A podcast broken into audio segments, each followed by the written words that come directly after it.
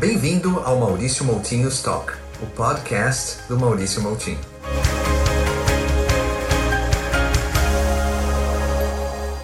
Bem-vindos ao episódio número 2 do meu podcast. Bem-vindos ao, ao Maurício Moutinho Talk, o podcast do Maurício Moutinho.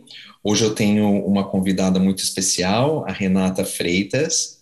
Uh, a Renata é jornalista, ela é de Belém do Pará, ela é uma gestora global nas áreas de comunicação corporativa e relações públicas, e ela teve uma experiência internacional na Noruega, que ela vai contar um pouco para a gente. Lá ela foi gerente global de marca e comunicação de uma empresa global da indústria de alumínio. Bom dia, Renata, como você está? Tudo bem? Bom dia, Maurício, tudo bem? Bom dia a todo mundo que está ouvindo a gente. Como é Por tá aqui tudo bem. O clima em tá Belém bem? está bem? Super quente, como sempre.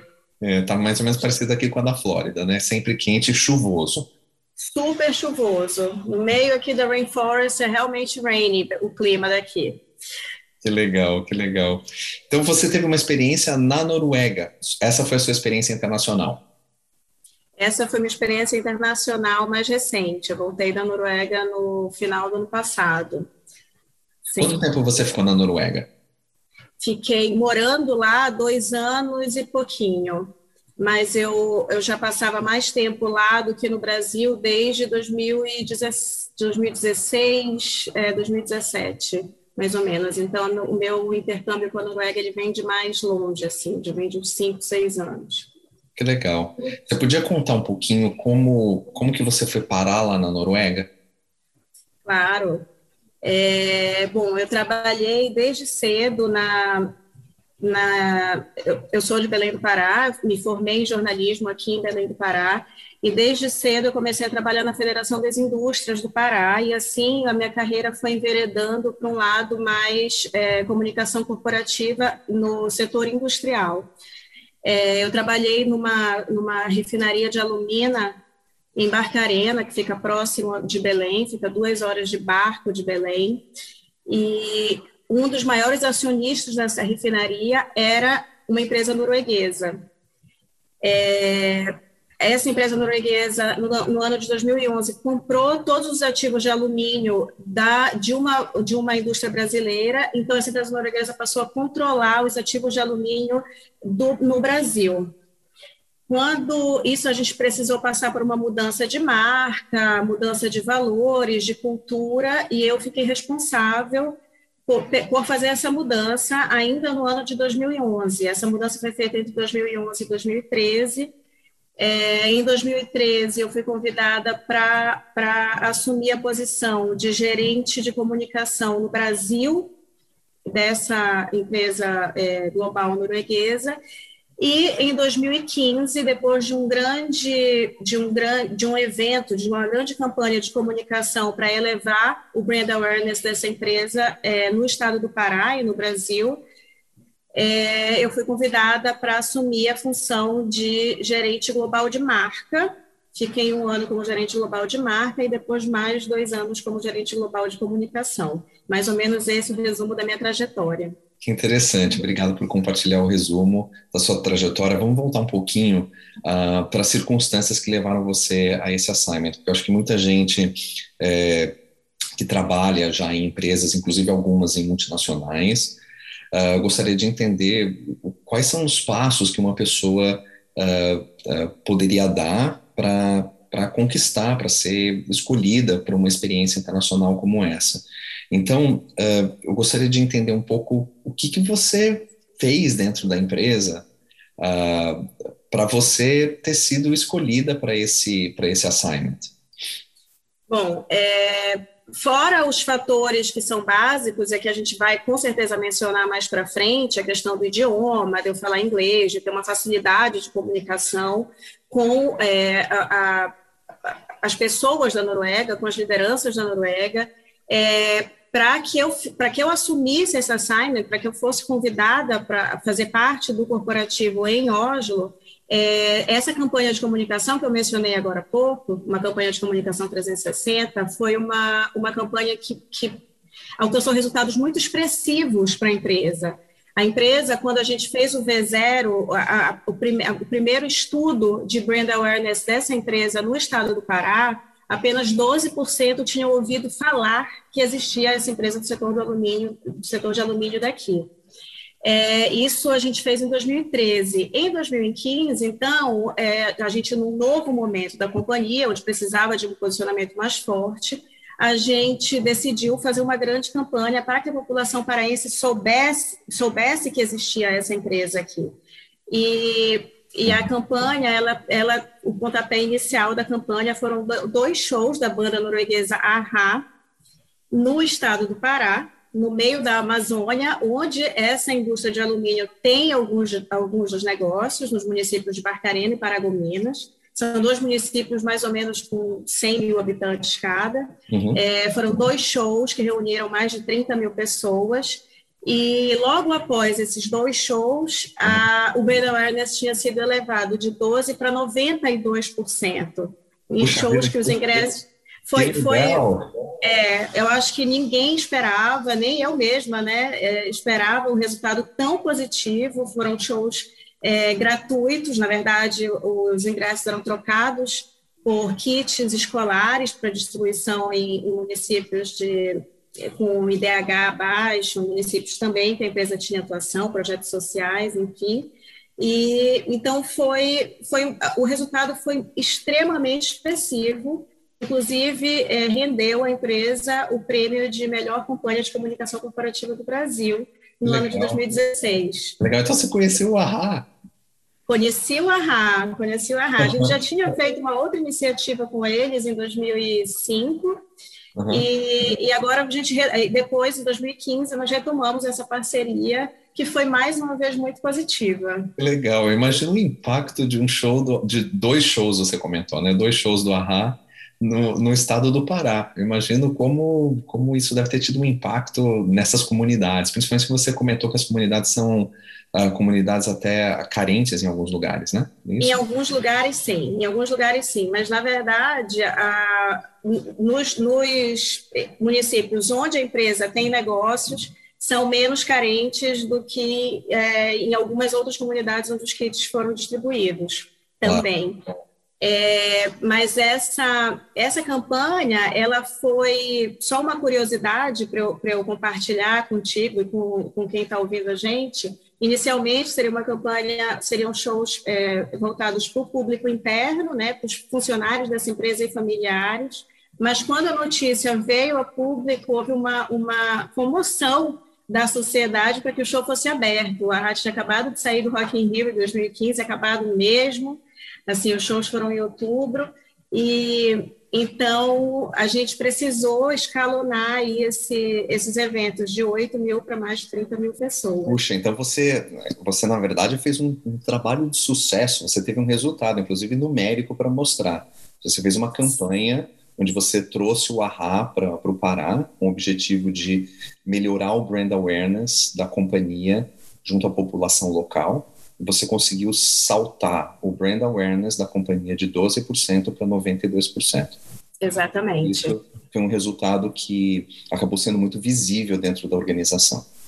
Chamou muito a atenção, claro, apesar de eu já ter uma, uma excelente relação com as pessoas da Noruega, mas é, a gente precisa mostrar também os resultados. E quando saiu esse resultado para um estado tão grande como o estado do Pará, a Noruega tem 4,5 milhões de habitantes, quase 5 milhões de habitantes. Então, assim, o, a, o Pará é maior que a, que a Noruega, né? Uhum. Então, para eles, receber um resultado desse é super impactante. Aí a gente começou a conversar mais sobre as possibilidades de, de fazer uma mudança na, na estrutura da comunicação, de repente é, me, me levar para uma posição mais global, enfim, assim começou a, a minha história. Isso começou lá. a fazer parte do seu plano de desenvolvimento dentro da empresa. Exatamente, exatamente. É muito interessante. E que outros fatores você considera que foram cruciais para você ter, você ter sido selecionada para ir para essa função global na Noruega? Maurício, eu vou te falar, eu acho que o mais básico de todos, o primeiro de todos é a questão do idioma, né?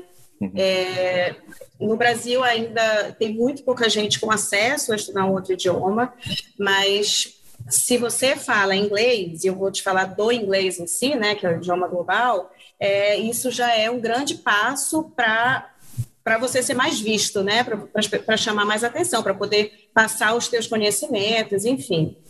Depois, eu acho que uma ter open mind, ser open mind, assim, cabeça, mente aberta para novas culturas, para novas formas de se trabalhar, é, não, não lutar contra uma cultura que está se estabelecendo, enfim. Eu acho que, que capacidade também de, de adaptação vem junto com essa mente aberta, mas uma capacidade de adaptação ao que é novo. Porque se você vai trabalhar numa empresa, uma empresa global com diferentes tipos de culturas, e eu digo que cada pessoa é uma cultura, é, você precisa conseguir adaptar, se adaptar tanto socialmente quanto adaptar sua forma de trabalhar e sem, sem resistência, né? Então, ser flexível, ter uma, uma boa capacidade de adaptação, eu acho que esses são pontos cruciais. Você mencionou bastante o idioma, né? Então, uhum. uh, vamos, falar, vamos falar sobre cada um deles, uh, sobre o papel do idioma nisso tudo. Você fazia as apresentações dentro da empresa em inglês, obviamente. Sim, Correto? sim, sempre em inglês. E a empresa é norueguesa. O quanto Isso. você precisa saber norueguês para poder trabalhar, para poder Lá, ter oportunidade? Eu diria que zero. Uhum. No, eu não nunca precisei, eu não falo norueguês, infelizmente. É muito, é um idioma para mim muito difícil. É, eu não falo norueguês e eu nunca, durante todos esses anos que eu, que eu lido com os noruegueses, eu nunca precisei falar norueguês, porque lá a, a educação deles é bilíngue, né? Então nunca precisei nem para comprar uma água, para nada, nada, nunca precisei falar norueguês mesmo. Então, o inglês me salvou a carreira e a vida muitas vezes lá, né? Então é isso é uma das coisas que eu que eu notei também toda sempre na minha experiência. O inglês é a língua primária do mundo, é a língua do mundo de negócios. Uh, então, se você sabe inglês, consegue se comunicar bem, consegue fazer uma uh, expressar o seu pensamento uh, crítico, estratégico, mostrar todos os seus skills organizacionais nesse idioma, uh, você já tem muito mais da metade do caminho andado em praticamente todas as áreas do mundo. Então, Exatamente. É, é um idioma essencial uh, para poder trabalhar fora do país. É, é o primeiro passo, né, Maurício? Porque ao longo da vida você vai adquirindo mais experiências profissionais, etc. Mas o inglês é o primeiro passo para você, pelo menos, conseguir verbalizar quais são os seus skills, quais são os seus, seus pontos fortes, enfim. Então, isso, para mim, o inglês é imprescindível, assim. Claro. Imprescindível. Vamos falar de mente aberta um pouco. Vamos falar de mente aberta. Um pouco de mente aberta. Você mencionou mente aberta para novas culturas, formas de trabalhar. Uh, como como você chegou uh, nesse ponto de ter uma mente aberta, que você pudesse dizer, eu agora estou preparada para trabalhar com outras culturas muito diferentes das minhas? Uh, o que é mente aberta? Vamos explicar então, um pouco para pessoas o que, que, o que, que é ter mente aberta para poder trabalhar com outras culturas. Eu, é, eu, vou falar da minha experiência pessoal, né? Nossa, explico, vamos ver, eu não, não, vou me comprometer aqui. Mas eu acho que mente aberta é a gente. Eu sempre fui uma curiosa é, das pessoas, sobre as pessoas, sobre diferentes culturas. Eu sempre gostei de ler muito, de viajar muito. É, nasci também numa família de artistas, então, que, que nunca tiveram. É, barreiras, tabus, preconceitos. Então, assim, sempre, eu acho que, que a gente sempre tende a, na minha família, gostar do, do, do novo, do curioso. Então, mente, eu, eu, eu, considero mente aberta a gente não apresentar resistência à mudança. Todo processo de mudança, ele é muito difícil, né? É, mas quando a gente vê que um processo de mudança, ele pode ser e deve ser para melhor, a gente acaba se adaptando com muito mais facilidade a todas as situações que nos são colocadas ou nos são, impostas muitas vezes. Então, mente aberta, para mim, é a gente, é a gente mergulhar e, e tirar, absorver de cada experiência o melhor que a gente puder, seja essa experiência é, considerada positiva ou negativa, sempre vai ter alguma coisa para a gente extrair e levar para a vida. Eu gostei muito disso, uh, da sua definição de mente aberta. Uh, não apresentar resistência a mudanças. Muitas vezes a gente acha que essas mudanças elas são muito maiores do que elas são. E, e, é muito importante ser curioso. Você mencionou muito sobre curiosidade. Eu gosto muito dessa característica quando a gente fala de experiências internacionais, porque curiosidade é o oposto de medo. Né? É, exatamente. O oposto de medo e receio. Quando a gente tem a mente curiosa, a gente abraça essas mudanças de uma maneira menos resistente. E você falou muito também de mergulhar e absorver o melhor que a gente puder dessas experiências. É, porque a gente não vai dizer que todas as experiências são é, extremamente positivas, porque não são. A gente enfrenta várias situações que são adversas ali, né? Então, é, é, é tentar tirar. Eu sou uma pessoa positiva, então é tentar tirar, ver o, o copo meio cheio sempre, tentar tirar o melhor o, de aprendizado para a gente levar para a vida. Claro, porque tem situações difíceis e situações fáceis, tem situações positivas e situações negativas. Mas através desse contraste de experiências é que a gente cresce pessoal e profissionalmente. Uma experiência Claro, dessa. Exatamente, é isso. E, é gente... importante saber que já, uh, quando você uh, aceita uma oportunidade dessa de trabalhar num outro país, você vai viver essas experiências, não vai ser tudo mil maravilhas. Você vai viver. É, já já tem que ter isso bem certo mesmo na, na, na cabeça, né? Tipo, bem enraizado. A gente vai enfrentar dificuldades. Dependendo do país, dependendo do, do. Depende de muitos fatores também, né? Depende da empresa, depende do país, depende até da forma de governo, depende da, da cultura é, das pessoas. Então, isso vai influenciar na tua forma de trabalhar, até na tua forma de se alimentar, até na, na, né, na forma de no teu dia a dia. Claro.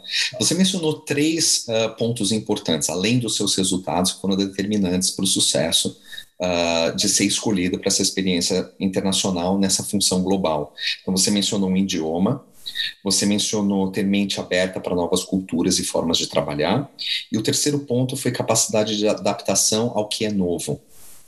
E você mencionou aí que cada pessoa é uma cultura. Podia explicar um pouquinho melhor o que, que você quis dizer com isso? Posso, porque assim, a gente. A, a, eu, vamos.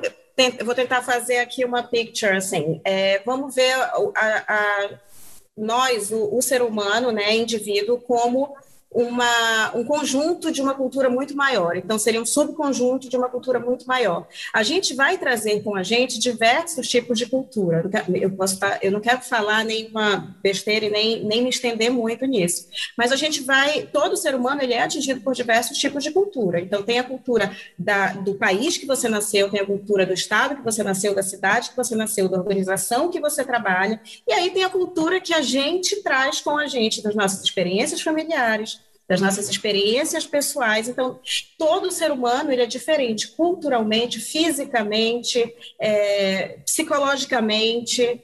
Então, cada ser humano é uma cultura ambulante aí, né? É mais ou menos isso. A gente é o resultado de tudo que a gente que a gente convive, de tudo que a gente vive. Claro, e eu imagino que também existe uma referência aí. Quando a gente trabalha sempre, quando a gente trabalha no nosso país com pessoas uh, que estão, que vivem a mesma cultura, e quando você sai desse ambiente e vai para um ambiente onde você trabalha com pessoas que têm uh, um background uh, de culturas diferentes, esse contraste ainda, ainda é maior, correto? Sim, sim. Se já é, se já é difícil a gente conviver com pessoas, no, trabalhar com pessoas muito diferentes no nosso país, na nossa cultura, lá fora, bem mais, porque aí já não é somente diferenças de gosto, diferenças de idioma, aí vem, vem diferença de uma estrutura, de, uma, de, de diferenças históricas, né? Claro. De, desde a da forma como o país surgiu, como a cultura foi, foi se, se elaborando, foi se desenvolvendo, enfim. Claro. É bem, bem diferente. Obviamente, os desafios são muito maiores. Muito legal, Renata. Muito bom saber sobre a sua perspectiva em relação ao que te levou para fora. Eu acho que são uh, dicas muito importantes para quem está pensando em fazer uma carreira internacional, ter experiências internacionais, mesmo que seja estudar uh, e passar um tempo fora do país e aprender sobre outras culturas. E é uma jornada realmente de crescimento pessoal e profissional. É, e eu, engraçado você falar isso, Maurício, porque eu comecei assim, né? Na verdade, eu, eu comecei saindo do Brasil para estudar inglês. Eu já tinha uma formação em inglês no Brasil e, e saí do Brasil para viver essa experiência de uma cultura diferente. Eu fui estudar inglês no Canadá, passei uns meses no Canadá e isso já isso para quem está começando agora, se tiver gente que está pensando em estudar, para mim foi um divisor de águas na, na minha carreira e na minha vida. Uhum. Não, isso é muito importante que você está falando, ou seja, uhum. esses objetivos, esse, o conceito de ter uma carreira internacional, ele envolve um determinado planejamento já desde o início. Sim. Então, uh, uh, antes de ser selecionado para um cargo global dentro da empresa onde você trabalhava, obviamente você fez tudo isso, mas uh, você ainda teve uma experiência onde você saiu do país anteriormente, foi estudar inglês, você, ficou, você, você falou que você ficou quanto tempo? Três meses. Seis meses. Três, três. Três, três meses. Foi. Três meses no Canadá, estudando inglês. Então você já tinha sido exposta a um ambiente diferente do seu, pelo menos por um curto espaço de tempo, com o objetivo de aprender um outro idioma. Isso realmente é um conselho que eu dou para qualquer pessoa que esteja interessada em fazer car carreiras internacionais. Não importa em que momento da carreira internacional, mas é importante já ter uma preparação e um planejamento para chegar até lá. Porque as coisas vão Com ser facilitadas para você.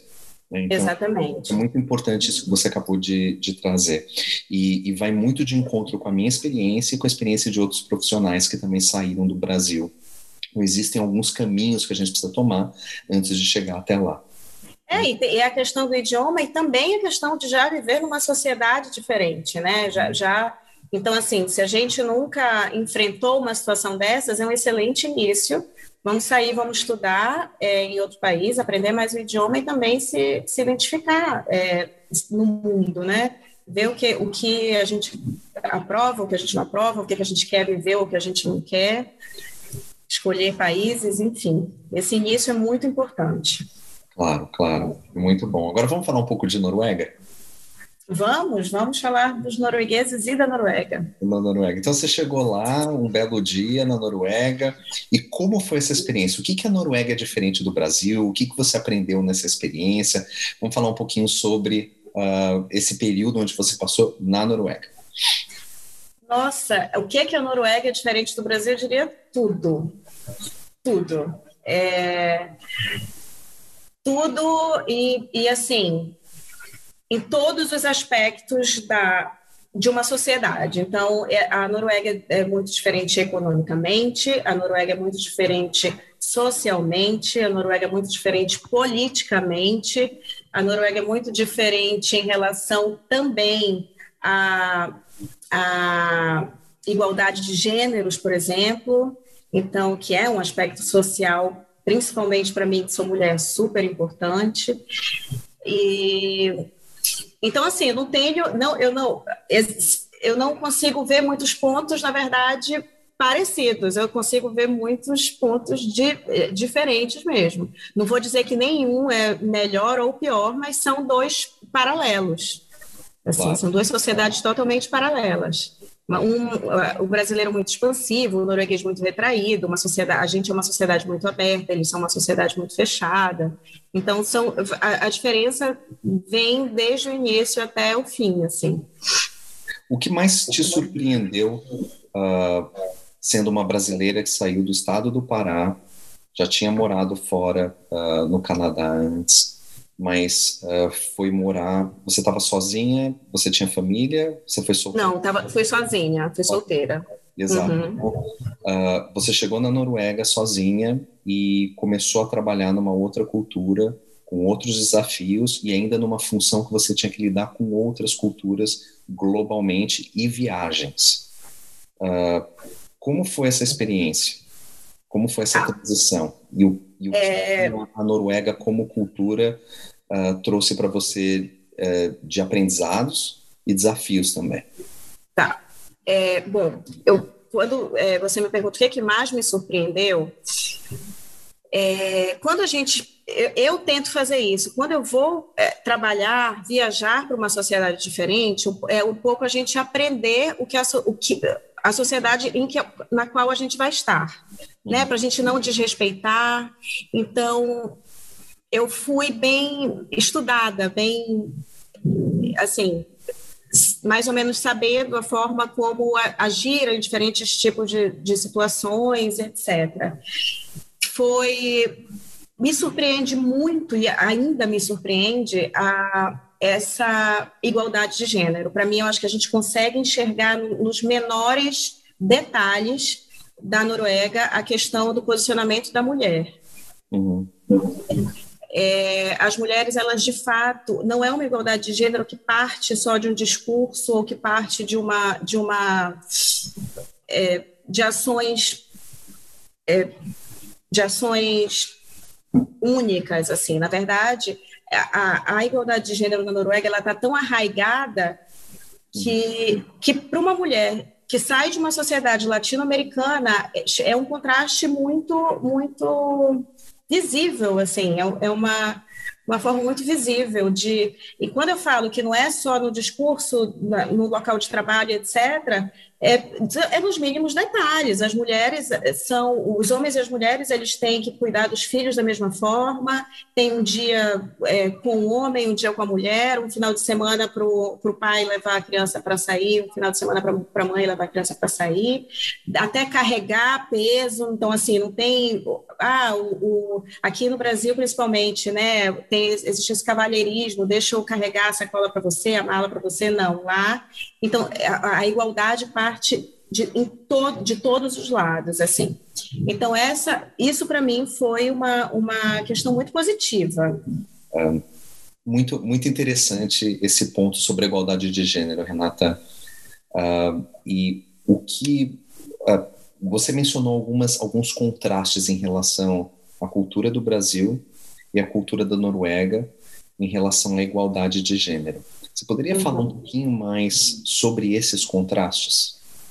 Posso, posso. E, e, e vou até usar alguns dados. Há, um, há, uns dois meses, eu fiz uma, uma palestra para a Faculdade de Belas Artes, em São Paulo, falando exatamente sobre essa, o papel da mulher de liderança da mulher na cultura norueguesa. Então, eu peguei alguns dados que eu acho que são bem interessantes da gente, da gente citar aqui. Né? Uhum. No, todos os anos, o, o Fórum Econômico Mundial ele faz, ele lança um relatório sobre igualdade de gênero no mundo. Ele pega dados de 156 países, é, dados é, sociais, econômicos, empoderamento feminino, político, é, dados de saúde, expectativa de vida, etc., e, e traça um paralelo.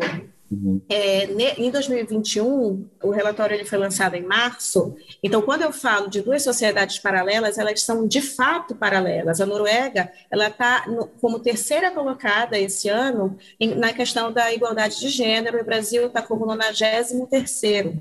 Uhum. Então, entre 156 países. Então, existe um caminho na questão da igualdade de gênero muito longo a ser percorrido. Uhum. É, e isso, mas isso vai parte de diversos fatores. A Noruega é uma sociedade também muito mais antiga do que o Brasil, claro. Uhum. Então eles já eles, eles conseguiram ali desde de, do início ter uma visão diferente em relação aos papéis masculinos e femininos. Mas isso vai mudar principalmente a partir dos anos 50, 60, quando eles já adotam uma política de igualdade é, feminina na sociedade norueguesa. Uhum. E como era essa política? Essa política é, é, chama Política de Estado Feminino. Uhum. É, quando, os, quando eles fizeram uma pesquisa, um vetor zero, do papel da mulher e do homem na, na sociedade norueguesa, lá pelos anos 50 e 60, é, eles constataram que 80% dos homens estavam empregados, enquanto 15% a 20% das mulheres estavam empregadas. Uhum. E aquilo é um, foi um número muito chocante. E aí eles pensaram, bom, o que está levando é, os empregadores a não trazerem as mulheres para o mercado de trabalho? O que é que deixa as mulheres numa situação, e aí eu vou colocar entre aspas, porque ainda é visto assim por muita gente, o que é que leva as mulheres a uma situação de desvantagem? Então, eu vou dar um exemplo aqui é, da gravidez. Muitos empregadores falam: não vou contratar uma mulher porque ela vai ficar nove meses grávida, depois ela vai ter um bebê e vai precisar de licença maternidade, então eu não vou contar com a mulher, com a mulher por mais de um ano. Uhum. Então, essa era uma situação que deixava a mulher no, em extremo é, grau de desigualdade em relação ao homem. E a, então, o governo norueguês mudou a licença maternidade uhum. para um ano. Só que esse um ano, numa família que é constituída por pai, mãe e filho, é, é obrigatório que a mãe tire 16 semanas de licença maternidade, que o pai tire 16 semanas de licença paternidade uhum. e que as últimas 16 semanas sejam divididas entre o pai e aí eles dividem como eles querem, entre o pai e a mãe. Claro. Que normalmente é dividido 8 e 8. Então, assim, não existe hoje nenhum motivo para o empregador não contratar uma mulher por conta de gravidez. Claro, claro. Então, isso é uma, é uma iniciativa que é tão simples, se a gente for analisar, ela é tão simples e ela foi tão, tão efetiva, tão eficaz, que hoje o mercado, o mercado norueguês é quase 50-50.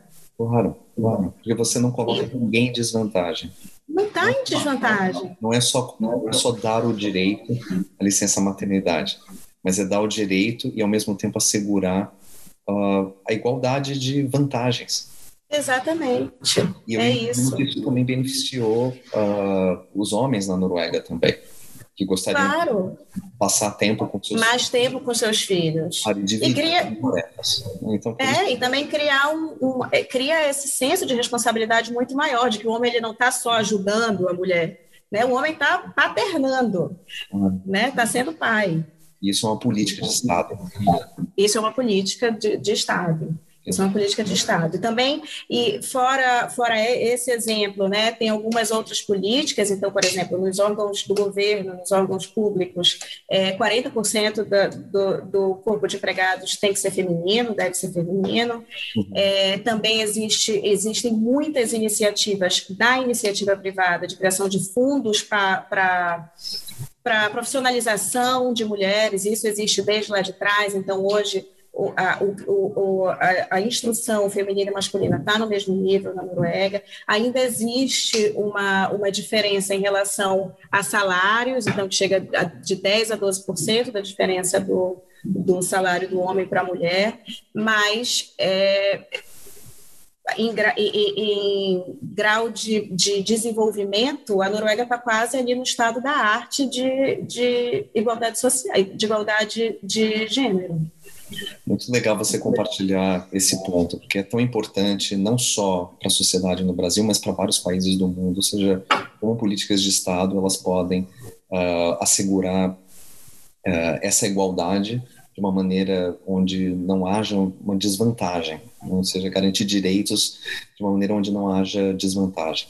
Isso é muito... É, e não é só, e, e, isso é importante, né, Maurício, porque não é só a gente vou fazer uma política é, para incentivar a contratação de mulheres. A gente, a, as mulheres elas precisam ter, precisam ter os mesmos, os mesmos direitos, os mesmos deveres e o mesmo grau de instrução, ter as mesmas oportunidades. Existe uma grande diferença entre é, igualdade de oportunidades, né, e igualdade de, a gente precisa, para a gente ter uma, uma igualdade de resultados, a gente precisa ter uma igualdade de recurso também. Exato. Então, não adianta jogar a mulher no mercado de trabalho e dizer, tá aqui, contratei cinco mulheres porque eu preciso ter esses números e elas vão ficar ali sem fazer absolutamente nada, porque não tiveram os mesmos, os mesmos recursos, né, e as mesmas oportunidades. Eu imagino que isso deve se traduzir em vários aspectos do ambiente cultural na Noruega. Uhum. É, porque a mulher, ela não é só mulher, né? Não é, não é, ela não é resumida a uma questão de, de gênero. É uma é, todos nós somos seres humanos transversais, né? Assim, cross-function. Então, a gente, a gente exerce o papel da mulher, de mãe, de liderança, a gente exerce o papel de, de amiga, a gente exerce o papel de professora, de profissional, enfim. Então, a gente tendo a mesma oportunidade, sempre lá na frente, todos os papéis que a gente vai exercer na sociedade vão, vão ser beneficiados. Eu imagino que você já conhecia esse aspecto da Noruega por trabalhar numa empresa norueguesa, já tinha essa cultura, você já tinha um conhecimento de que a, a sociedade na Noruega funcionava dessa maneira. Sim. Uh, entretanto, você foi viver lá. E aí você teve essa experiência. E você voltou para o Brasil. Quando você conta essas histórias no Brasil, qual é a reação das pessoas? Tem gente que me acha louca por ter escolhido voltar para o Brasil, né? Isso é, é fato. É, mas pra, quando eu falo especialmente de igualdade de gênero, parece ser o mundo dos sonhos mesmo. E de fato, eu não vou negar isso, é é, é, é, uma. Eu acho que é muito, é muito bom a gente ver que existe uma saída e que existe uma esperança que uma sociedade seja mais equânime aí, né? Seja mais, seja mais justa em relação a gênero. E então as pessoas ficam muito curiosas em saber como funcionam as políticas, mas aí a, a mudança ela, ela, ela parte em passos de formiguinha. E tem que ter uma tem que existir uma vontade muito grande de mudar né? Para poder implementar não é não é gratuito não é não é barato implementar políticas que vão mudar a estrutura de uma sociedade. Então tem que existir uma uma vontade tem que existir planejamento tem que existir uma uma mentalidade pronta para isso Claro, mas é muito rico você ter trazido esse conhecimento para o Brasil, porque isso também inspira outras pessoas e pode abrir a cabeça para soluções que as pessoas não estão conseguindo ver hoje. Sim, e tem, eu queria só destacar mais um número desse, desse relatório, Maurício, do, do Fórum Econômico, porque quando eu li eu fiquei bem chocada, assim, eles, eles sempre fazem uma previsão de quando o mundo vai, quanto falta para o mundo chegar na, na, no ideal em questão da igualdade de gênero. E aí eles colocam que para a gente chegar no mesmo patamar da, do, dos homens, tem aí mais de 160 anos pela frente, mesmo patamar social dos homens. Mas é, para a gente chegar, para as mulheres chegarem no mesmo patamar econômico dos homens, eles colocam quase 300 anos. Isso se não houver grandes mudanças, porque só a pandemia, por exemplo, atrasou em muitos aspectos mais de 40 anos. Então, atrasou uma geração. A gente voltou, deu, é, andou 40 anos, retrocedeu aí em relação aos, aos direitos entre homem e mulher, homens e mulheres no, Brasil, no, no mundo. Claro, por isso é um tema tão importante e e com bastante atenção, tanto no, na esfera privada quanto na esfera pública do mundo inteiro. Obrigada por levantar, viu? Eu gosto muito de falar sobre isso, eu acho que é uma discussão sempre necessária, até que a gente chegue num, num caminho confortável aí para as mulheres. Com certeza, isso tem muito a ver com o ponto que você mencionou no começo, que é a mente aberta. Então, uh, a gente precisa ter, como profissional, como pessoa, como indivíduo, a mente aberta para novas ideias, para novas formas de fazer as coisas. Isso é um grande exemplo de como algo pode ser muito novo numa sociedade e pode ajudar a, a sociedade aonde a gente vive. Mas mais do que isso, eu acho que uh, nós nos tornamos agentes dessas mudanças, porque uma vez que a gente vive essa, essa experiência, a gente volta e consegue disseminar essas ideias de uma maneira mais clara para as pessoas. Uh, você está fazendo isso hoje? Sim, sim. Isso é, isso é importante. Para quem a gente falar com quem tem essa vontade de sair, a gente ser aberto e compartilhar a experiência sem, sem glamorizar, né, sem colocar filtros no que a gente passa, é, eu queria muito, por exemplo, ter ouvido um podcast, ter conversado com você ou com alguém que tivesse tido essa experiência anteriormente antes de, de, de ir pra, pela primeira vez para o Canadá, por exemplo. Uhum. Né? É muito importante a gente, a gente contar com a experiência das outras pessoas para que se torne para a gente uma experiência mais, mais tranquila, né? mais cômoda. E a gente, de certa forma. a gente sabe como se preparar melhor. Exatamente, exatamente. É bem, é, é muito importante contar com procurar isso, né? Porque a pessoa pode procurar, pode te procurar, pode me procurar, as pessoas podem, podem tentar entender melhor como funcionam as sociedades ou o lugar que está contando com, com a experiência de alguém que já viveu lá ou de alguém que ainda mora lá, enfim. Com certeza, com certeza. Obrigado. Vamos falar agora da outra pergunta, ou seja, os desafios. Quais foram os desafios, outros desafios que você teve nessa mudança uh, para nós? Então, é, o primeiro desafio é a questão da sociedade muito fechada. E quando eu falo muito fechada, é, é uma sociedade muito fechada mesmo na forma com que eles levam a vida. Os, o que eu percebo, e isso é uma visão muito particular, eu não quero botar isso aqui como uma verdade absoluta, mas o que eu percebo é que a maior parte dos noruegueses, também não vou generalizar, né? Falei que todos nós somos um tipo uma cultura, é, mas a maior parte do, dos noruegueses eles têm, eles cultivam as amizades desde a infância. Então, assim, é, é muito difícil construir uma amizade muito bem forte na sociedade norueguesa.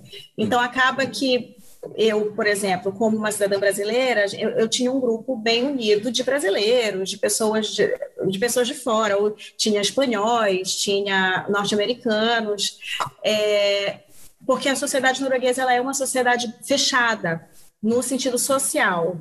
É, no, na questão de trabalho, é, eu acho que existe uma, uma clareza, uma assertividade mais forte dos noruegueses, uma, uma honestidade, né? Então, assim, quando é não, a gente não. o brasileiro, eu acho que ele está muito preocupado, às vezes, em não desagradar a outra pessoa. Quando a resposta é não, quando a gente precisa fazer alguma crítica, existe algum uma, um rodeio antes, para falar assim. Os noruegueses eles são bem mais diretos, eles vão bem mais ao ponto. Algumas pessoas entendem isso como uma, como uma dureza. Na verdade, é assertividade. Eu creio que a assertividade, isso para mim foi um ponto muito positivo. Continua sendo um ponto muito positivo. É, é... Só um parênteses, isso é uma diferença cultural que uh, é contrastante não só entre a cultura brasileira e norueguesa, mas com toda a cultura anglo-saxã, por exemplo. É, exatamente. É mais direta. E é, é a gente conhecer isso, saber disso, porque quando a gente vai para essa cultura com os nossos, uh, com as nossas premissas de como funciona na nossa cultura, a gente não entende. Quando a pessoa está sendo direta com você. Claro, a gente pensa que, nossa, que grosseria, né? Faz... Grosseiro. Não, onde está a forma uh, nas, na nossa cultura? Uh, é, existe uma preocupação com a forma como você vai comunicar muito grande. Uh, e nessas culturas existe uma preocupação com o que vai ser comunicado. Isso é o mais é o principal. Né? Exato. E, é, e é, assim, é o que a, que a gente precisa de fato saber, né?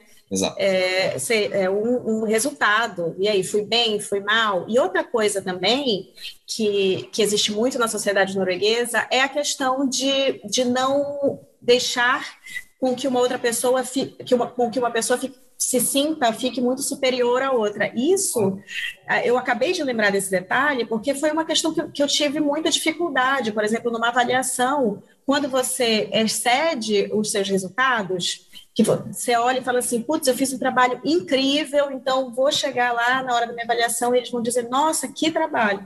Mas não, eles vão dizer, olha, tá ok. Então, não, não vai existir uma, uma exacerbação de, ou uma, uma.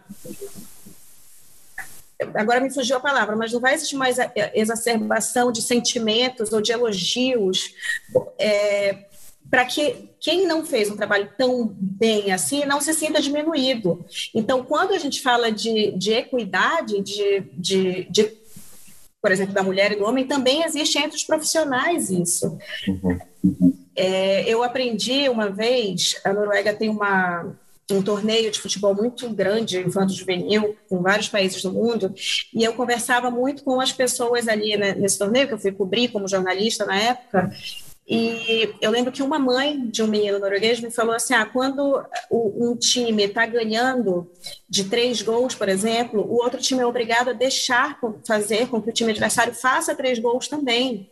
Porque para a sociedade não ser cruel com quem com o time que está que tá perdendo. Para que eles não se sintam diminuídos. Então, isso eu acho interessante, né? Muito interessante, porque existe Existem sociedades onde, por exemplo, a comunicação é direta, existe um grupo de sociedades onde essa comunicação prevalece. Entretanto, isso é uma diferença grande que existe entre a Noruega e às vezes outros países como a América do Norte. Né? Então, uh, onde aqui o excepcionalismo uh, ele é importante parte da sociedade. As pessoas aprendem a competir desde cedo. Né? Então, Uh, é interessante esse aspecto da Noruega em relação à manutenção dessa igualdade, mesmo nessas condições de competição. Exatamente. É, porque existe competitividade, claro que existe, né? Senão uma, uma sociedade não chega a, a, um grau de desenvolvimento como a sociedade norueguesa está hoje. Mas, mas é, uma, é uma competição com uma, uma preocupação é, humana, no fundo, de certa forma. Eu acho que é uma preocupação humana mesmo. De... Muito interessante.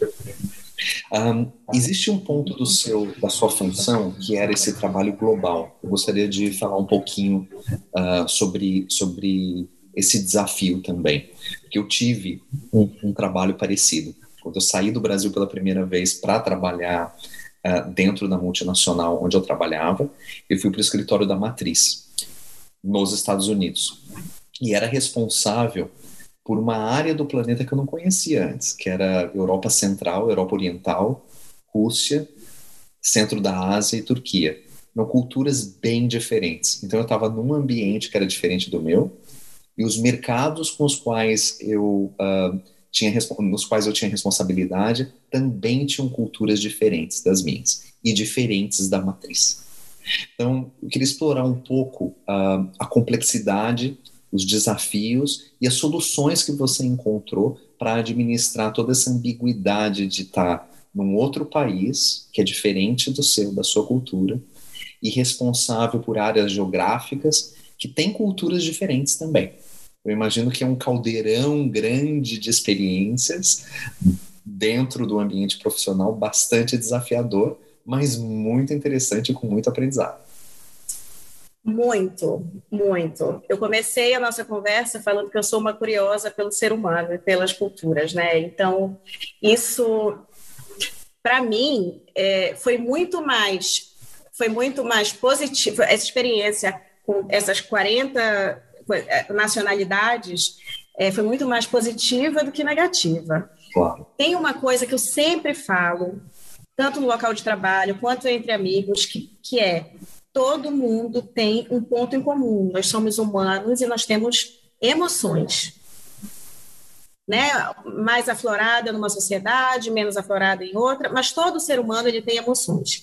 É, então, eu trabalho uma área da comunicação, eu sempre bato nessa tecla, que eu acredito que um dia a gente vai chegar numa comunicação emocional sempre. É, não é, não é, é lendo livros e, e, e, ou fazendo, escrevendo relatórios, escrevendo formulários que a gente vai tocar o coração de uma pessoa, que a gente vai é, fazer a pessoa sentir, é, dar importância a, algum fato, a algo. Então, eu acho que, que o mais importante é entender como funciona a sociedade através do ser humano. Uhum. E como foi que eu, que, que eu trabalhei isso dentro do, de um processo muito complexo? assim que eu cheguei na Noruega. Assim que eu cheguei na Noruega, a gente estava lançando uma nova marca uhum. para a empresa. E a gente veio trabalhando isso durante um ano e meio. E é engraçado você falar do, do leste europeu, porque a, o lançamento foi, inclusive, na Hungria, foi em Budapeste. Uhum, uhum. A gente estava lançando essa nova marca e a gente precisava fazer com que a marca ela fosse lançada nos 45 países, é, 43 países, ao mesmo tempo, e que, que fosse um evento que a gente não impusesse nada, nem da cultura norueguesa, nem da cultura brasileira, que fosse um evento feito por cada tipo de cultura que, que abraçasse a sua cultura. Então, apesar, a gente fez um, um streaming para 35 mil funcionários ao vivo, respeitando é, 13 é, fusos horários diferentes. Uhum. Então, tentando, na, da forma que a gente podia, é, podia a gente estava adaptando com o maior respeito possível para que fosse feito da mesma forma para todas as unidades. Porém, a minha saída aí para não machucar, não, não agredir nenhum tipo de cultura, porque é impossível eu saber todos os detalhes de como funciona cada cultura, foi não formatar o evento do, da forma que eu queria. Eu fiz um grupo de, de um grupo é, multidisciplinar chamados agentes, sendo dois representantes de cada unidade da empresa uhum. que pudessem formular junto comigo, e aí eu estou falando de mais de 150 eventos, pudesse formular junto comigo uma forma, é, o, o melhor tipo de evento, o melhor tipo de lançamento que a gente podia fazer dentro da cultura deles. Então, aí eu tive uma proximidade muito grande com os diversos tipos de cultura que existiam na empresa. Então, os indianos fizeram o lançamento de uma forma completamente diferente dos norte-americanos e dos brasileiros, que tocaram samba, que tocaram carimbó, enfim, dos ingleses, dos alemães. Então, assim, é, é a gente.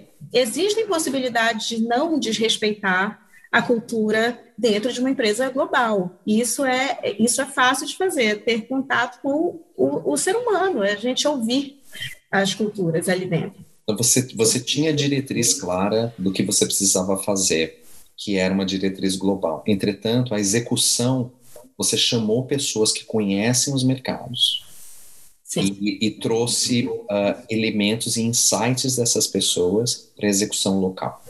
Sim, foi, e, e eu, isso é muito importante também, Maurício. Hoje a gente está vivendo nesse mundo de pandemia, a gente está vivendo na, na, essa realidade aqui entre é, é, quadrados, né? Celular, computador, televisão e etc. Mas naquela época eu, eu valorizo muito o contato humano. Então, naquela época, quando a gente montou esse grupo multidisciplinar, a gente reuniu essas eram, eram acho que 200 pessoas, eu não lembro agora direito, mas a gente reuniu todo mundo num país só, neutro, onde a gente não tinha eh, negócios, para poder se conhecer pessoalmente, para poder trocar essas ideias. Então, foram dois dias de workshop, bem leve, de, de apresentação de diferentes culturas. Enfim, então, é, é, é, é esse contato, ele facilita facilita metade aí do, do, nosso caminho, a gente saber como pode funcionar em cada, em cada cultura. Claro, tem muito a ver com a comunicação emocional que você também. Exatamente. Mas esse, mas esse cuidado com, com outras culturas, ele é muito importante quando a gente está nessas funções, né? E eu acho que uh, você trouxe um exemplo muito bom em relação à, à habilidade que um profissional precisa ter de saber quando as suas competências técnicas e o seu conhecimento eles são necessários para você atuar rapidamente e quando você precisa dar um passo para trás e coletar, observar e coletar insights de outros ambientes antes de tomar uma decisão. Então, acho que você deu um exemplo desse segundo ponto, ou seja, quando você precisa dar um passo para trás para pedir ajuda de outras pessoas para resolver essa equação cultural de como comunicar em vários mercados essa mensagem que você tinha dentro desse lançamento de produto. Sim, Está correta sim. essa leitura? Corretíssima, corretíssima. Isso, é, é, assim, a gente sempre vai ter alguma coisa a aprender especialmente quando envolve tanto, tantas culturas diferentes, tantos países diferentes, nacionalidades, nações, enfim. Claro. É um dos, um dos conselhos que eu sempre dou para as pessoas é que, porque eu também tive que mudar vários países, né? Então, quando você chega num outro país, é muito importante você tomar um período do início dessa sua experiência, às vezes pode ser um mês, às vezes pode ser três meses, às vezes ele pode se estender um pouco mais para observar e fazer observações e aprender mais sobre essa nova cultura antes de começar a tomar decisões. Porque se a gente começa a tomar decisões baseadas no que só no que a gente sabe, a gente ignora o que a gente não sabe. Então, é, a, o, o, profissional precisa ser perspicaz o suficiente para entender quando ele precisa dar um passo para trás e observar.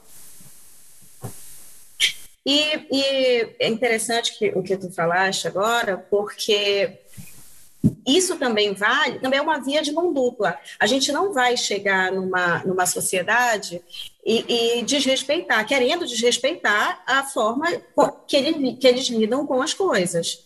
Mas a, a gente também tem muito para contribuir especialmente no, numa, num sistema de trabalho, eu tenho certeza que, que, por exemplo, eu, como brasileira, entrando no, no, no, mercado de trabalho norueguês, eu tenho certeza que eu também tinha muito a contribuir ali.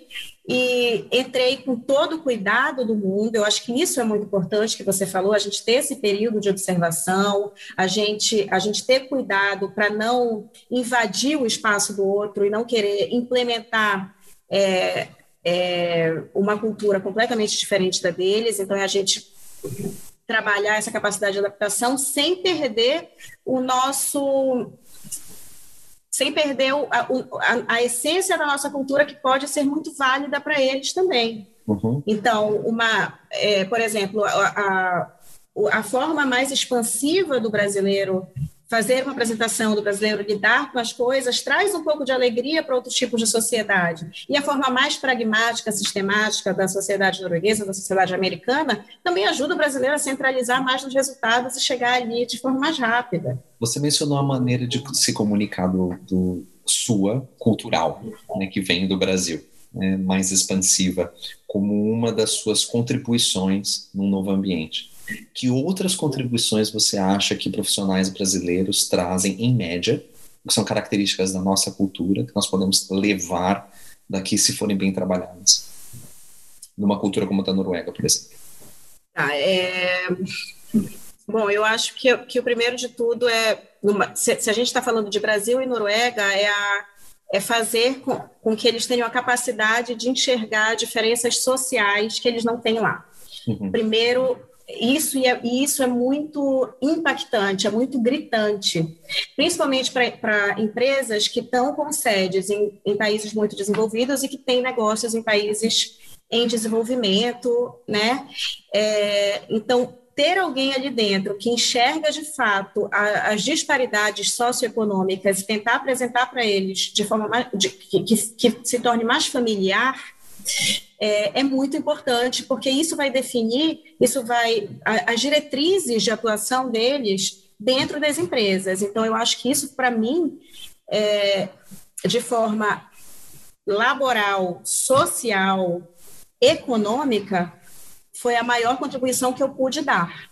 De mostrar, especialmente no, no estado do Pará, onde a gente tem uma sociedade muito dispare né, da, da sociedade norueguesa. Então, é, mostrar as raízes dos problemas, o cerne ali, ali dos problemas, para que eles é, pudessem lidar com isso da, da de uma forma de, de, que, que todos saíssem ganhando, que a sociedade saísse ganhando, que o funcionário saísse ganhando, economia e etc. É muito interessante que você está falando sobre a nossa visão sobre essas disparidades é, econômicas e sociais que ocorrem dentro de uma sociedade. Vários países não têm isso. Não, várias culturas não conhecem, não são expostas a esse tipo de situação que nós somos expostos também. Mas é muito interessante porque eu me lembro também de ter trabalhado em outros mercados emergentes onde existem diferenças sociais e a gente aprende a contar essa história para pessoas que nunca tiveram essa experiência de uma maneira muito mais fácil uh, do que quem nunca ouviu essa experiência. Então, a busca de soluções, o entendimento dos problemas passa a ser muito mais claro. E essa aí é uma contribuição muito valiosa. Muito, muito, porque isso muda a vida de muita gente, especialmente em grandes empresas. A gente está dividindo isso com grandes empresas, isso pode mudar a vida a uma sociedade, né?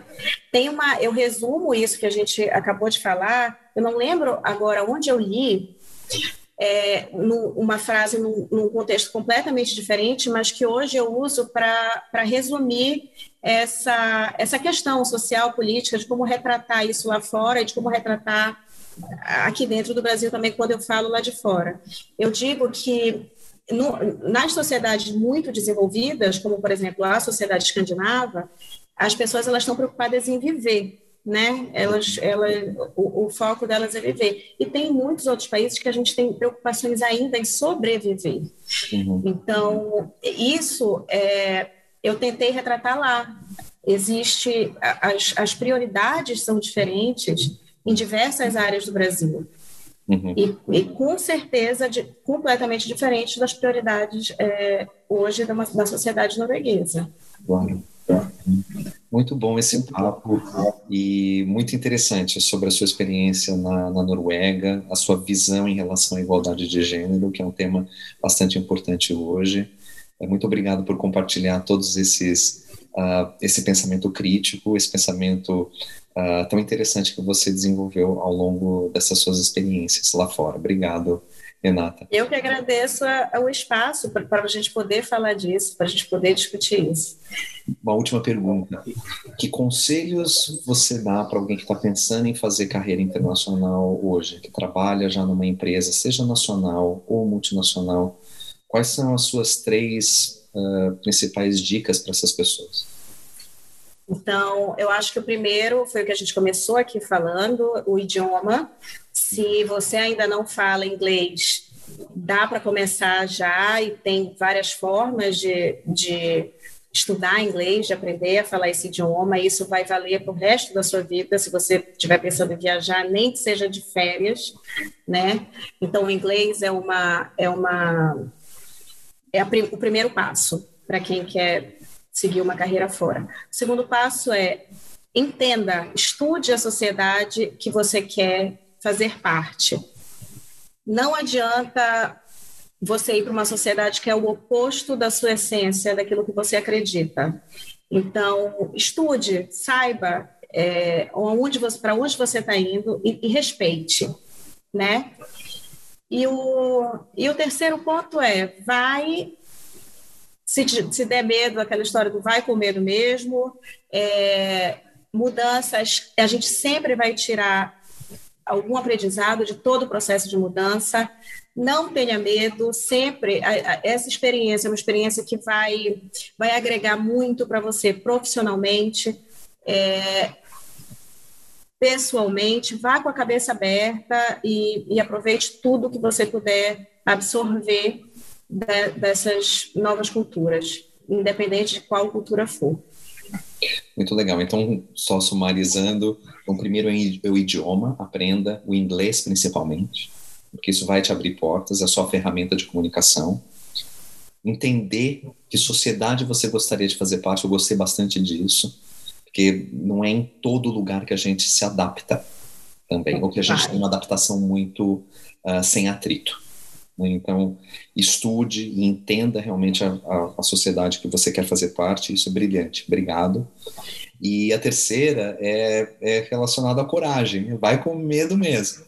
Vai então, com medo mesmo. Porque a, essas mudanças elas vão trazer um aprendizado riquíssimo para sua vida, tanto do ponto de vista pessoal, quanto do, visto, do ponto de vista profissional. Você vai se tornar uma melhor pessoa, um melhor profissional uh, em todos os sentidos da sua vida. Exatamente. E principalmente a gente deixa de julgar as culturas, porque o, ser humano é, é, é, é um ser julgador, né? Então a gente vai ver que vivendo lá, tudo tudo tem uma, uma história longa por trás. Então vamos parar de julgar e tentar é, conviver todo mundo harmonicamente, né? A gente começa a ser agente de uma sociedade mais tolerante. Isso, exatamente. Isso é o que precisa tanto na nossa vida, né? Na, o ser humano ser mais tolerante com os outros. Com certeza, no mundo que a gente vive hoje, principalmente, com tanta diferença de opinião, é importante entender a opinião do outro. Exatamente, não julgar, né? Muito bom, Renata. Muito obrigado pelo seu, uh, pelo, pela sua participação hoje no podcast. Foi riquíssima, tem muitos aprendizados para todo mundo que está escutando. Uh, e muita sorte para você nessa sua volta ao Brasil. Que bom, e parabéns pela iniciativa. é, é, muito importante, como eu falei, se eu tivesse é, ouvido o podcast antes de, de ter as minhas primeiras experiências, para mim seria de grande valia. E parabéns aí, muito sucesso e podem contar comigo. Adorei, adorei esse espaço, adorei a conversa e podem contar comigo sempre. Obrigado, Renata. Bom dia para você. Bom dia, tchau.